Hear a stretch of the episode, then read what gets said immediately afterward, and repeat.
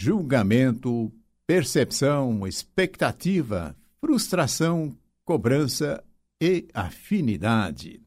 É, portanto, um título longo abordando várias questões que teremos a oportunidade de examinar aqui durante o dia de hoje. O julgamento do que observamos reduz ou distorce a capacidade de percepção. Faz que formulemos expectativas equivocadas, que por sua vez responde por muitas de nossas frustrações. Portanto, o julgamento reduz a nossa capacidade de percepção. Quando acontecem no convívio com as pessoas, adotamos atitudes e comportamentos de queixas, reclamações e cobranças. Com esse cenário, fica praticamente impossível cultivarmos as afinidades em nossos relacionamentos, que permitem aumentarmos ou conservarmos as amizades, bem como irradiarmos uma influência harmoniosa através de nossas ações, palavras e pensamentos. Vejamos mais sobre julgamento. Julgamento, no caso, não corresponde à condenação. É o que achamos em relação ao que observamos. Trata-se de opinião proveniente de nossas conjecturas e avaliações. Quando observamos e ao mesmo tempo fazemos um discurso interior, prejudicamos nossa percepção. A perda da referência com a realidade do mundo exterior e a percepção expressa nossas construções interiores. Ao observar uma flor, por exemplo, podemos adotar uma de duas atitudes.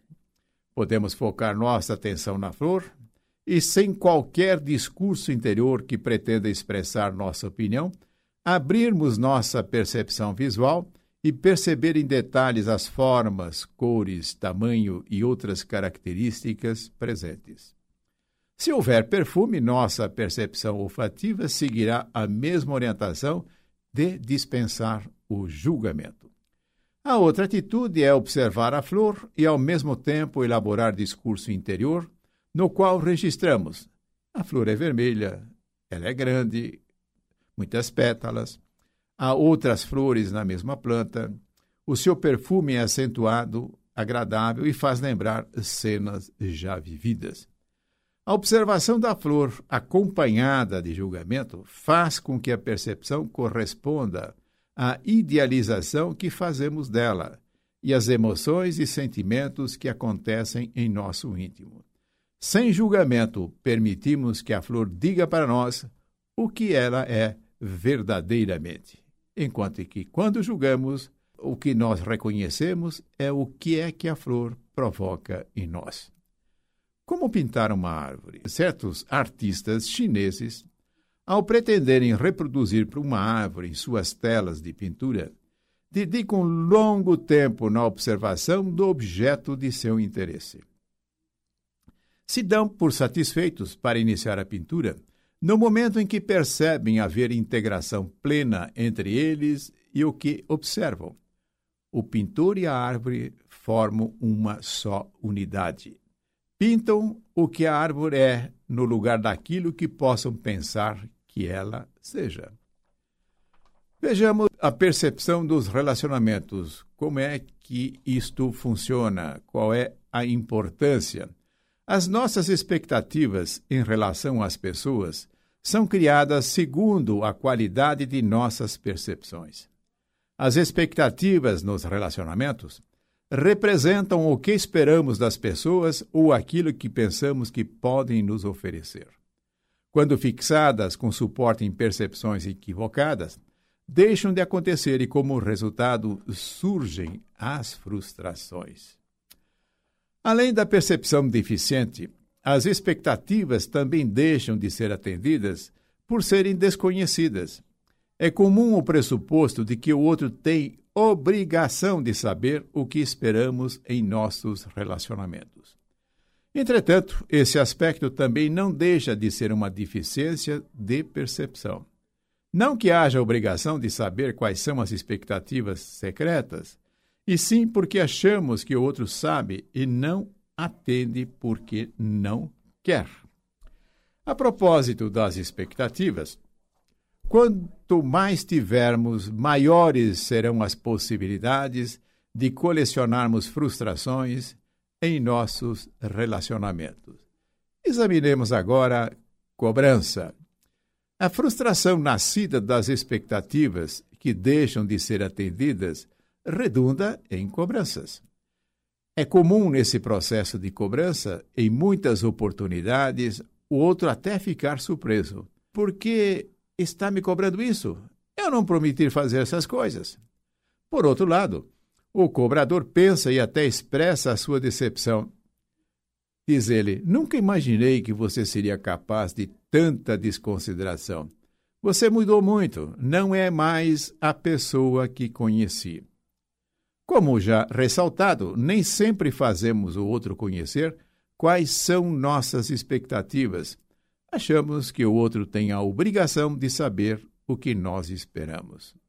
Isso é muito frequente, por exemplo, nos casamentos. Os namorados, na fase que antecede a convivência diária, elaboram suas expectativas e, por que não dizer, muitas verdadeiras fantasias. Deixam de explicitá-las por diálogos transparentes, ficam cobertas pelo pressuposto de que o outro é obrigado a saber. A percepção favorável que motivou a vida conjunta nascida em grande parte de julgamentos equivocados, aos poucos se modifica. Começam a surgir novas perspectivas que também podem representar percepção ainda equivocadas. O cobrador pensa e até expressa sua decepção. Puxa vida, nunca imaginei que você fosse mudar tanto, que fosse me tratar dessa forma. Nada mudou. Simplesmente a outra pessoa passa a ser percebida de maneira diferente. Pode não ser uma percepção correta, mas outra igualmente equivocada. Só existe na mente do outro. O que será que só existe na mente do outro? Atualmente é comum ouvirmos referências sobre a realidade de mundos virtuais. Será possível os relacionamentos acontecerem segundo a realidade de um mundo virtual? Na relação entre pessoas, em razão de percepções equivocadas, Cada um pode criar um perfil do outro que corresponda à sua percepção e não aos verdadeiros atributos da personalidade. As pessoas reais não estão se comunicando. Há relacionamento entre essas fantasias, ou seja, o que cada um acha que o outro é como base em suas percepções equivocadas. É um relacionamento de duas criaturas virtuais que não existem estão presentes apenas nas respectivas mentes. Essa condição é ressaltada por Hermance Defoe em seu livro Mereça Ser Feliz. Um coração amigo, em um momento de atribulação íntima, discutia celebremente com as imagens mentais que formulava acerca de um ente querido de sua convivência.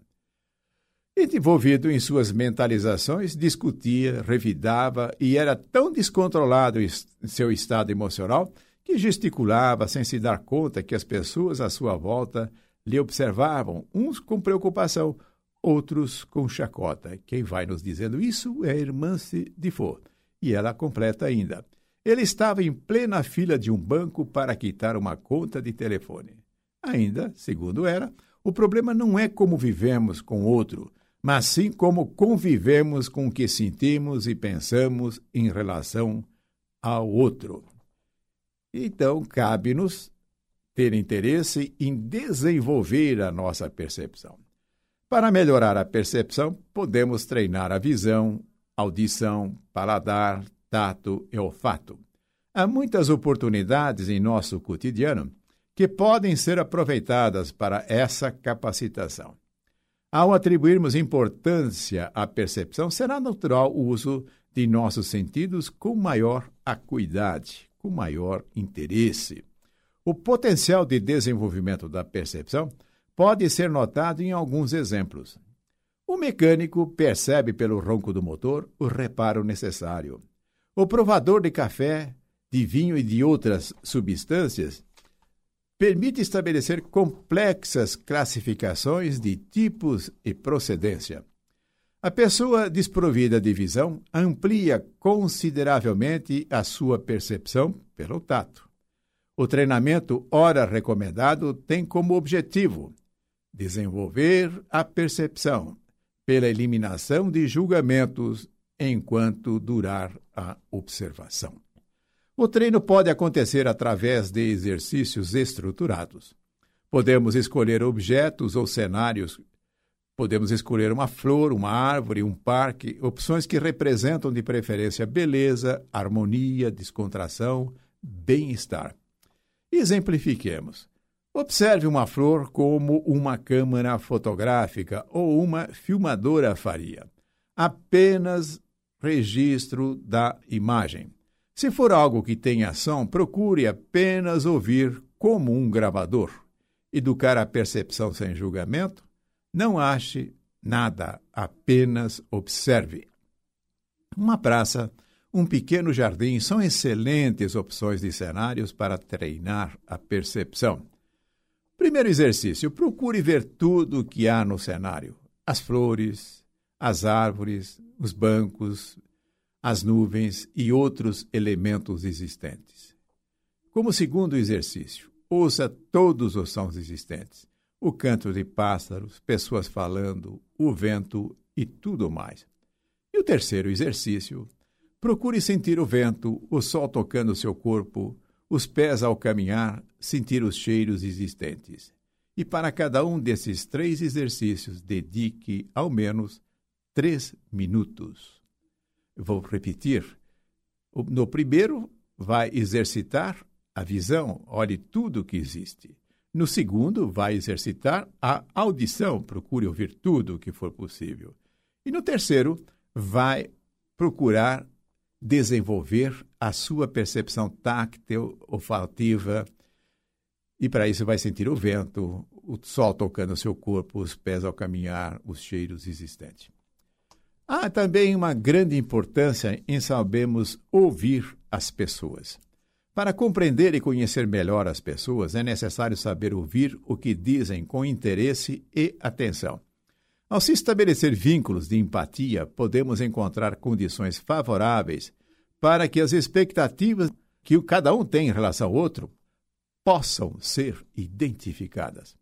Saber ouvir é concentrar-se no que nos dizem sem interrupções apressadas e com ausência de julgamento. Não se trata de aceitar, e sim de compreender o que nos dizem.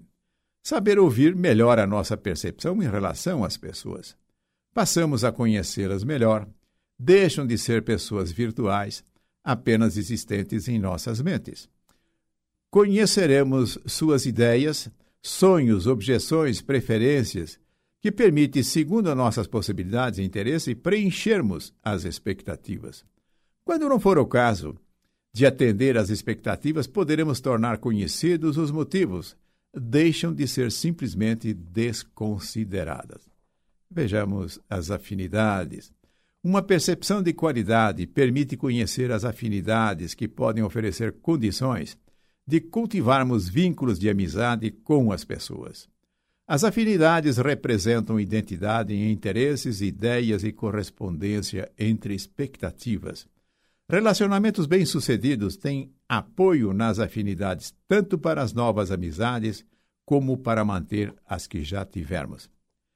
É possível que tenhamos 1% de afinidades e 99% de posições diferentes.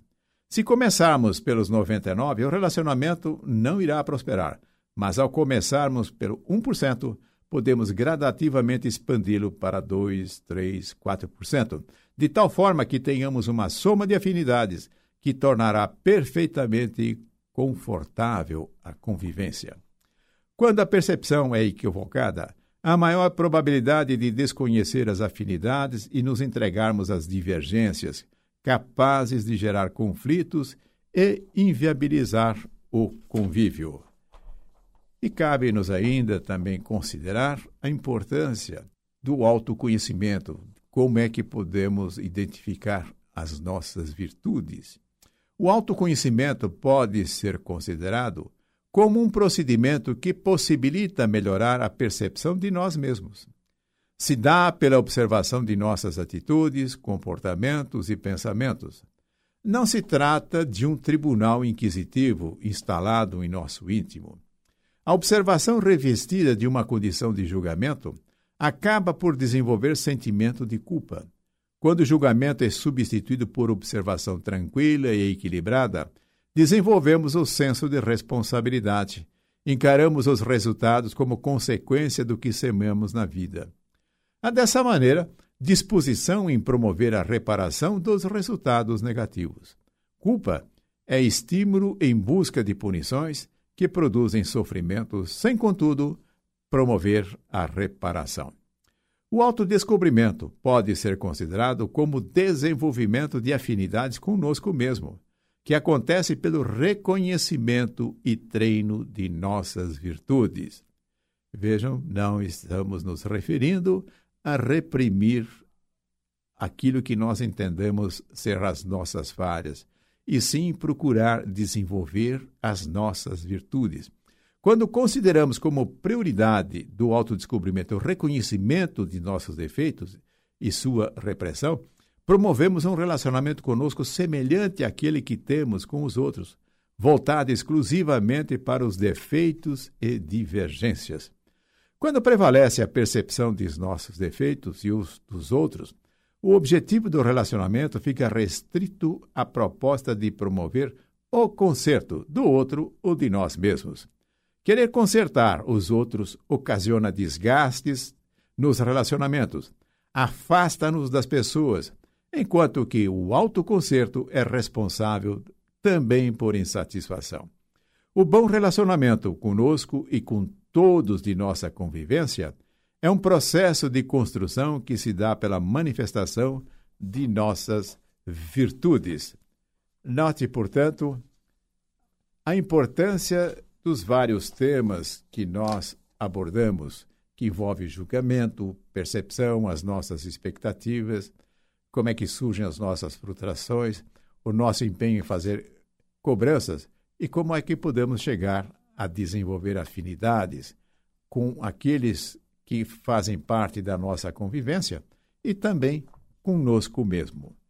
Procure melhorar sempre a sua percepção sem permitir que, enquanto esteja a observar, haja julgamentos que vai reduzir a qualidade da percepção. E se tiver expectativa nos relacionamentos, é bom explicitar a expectativa, porque, caso contrário, elas poderão ser motivo apenas de frustração, porque o outro, não conhecer, provavelmente nada fará nessa direção.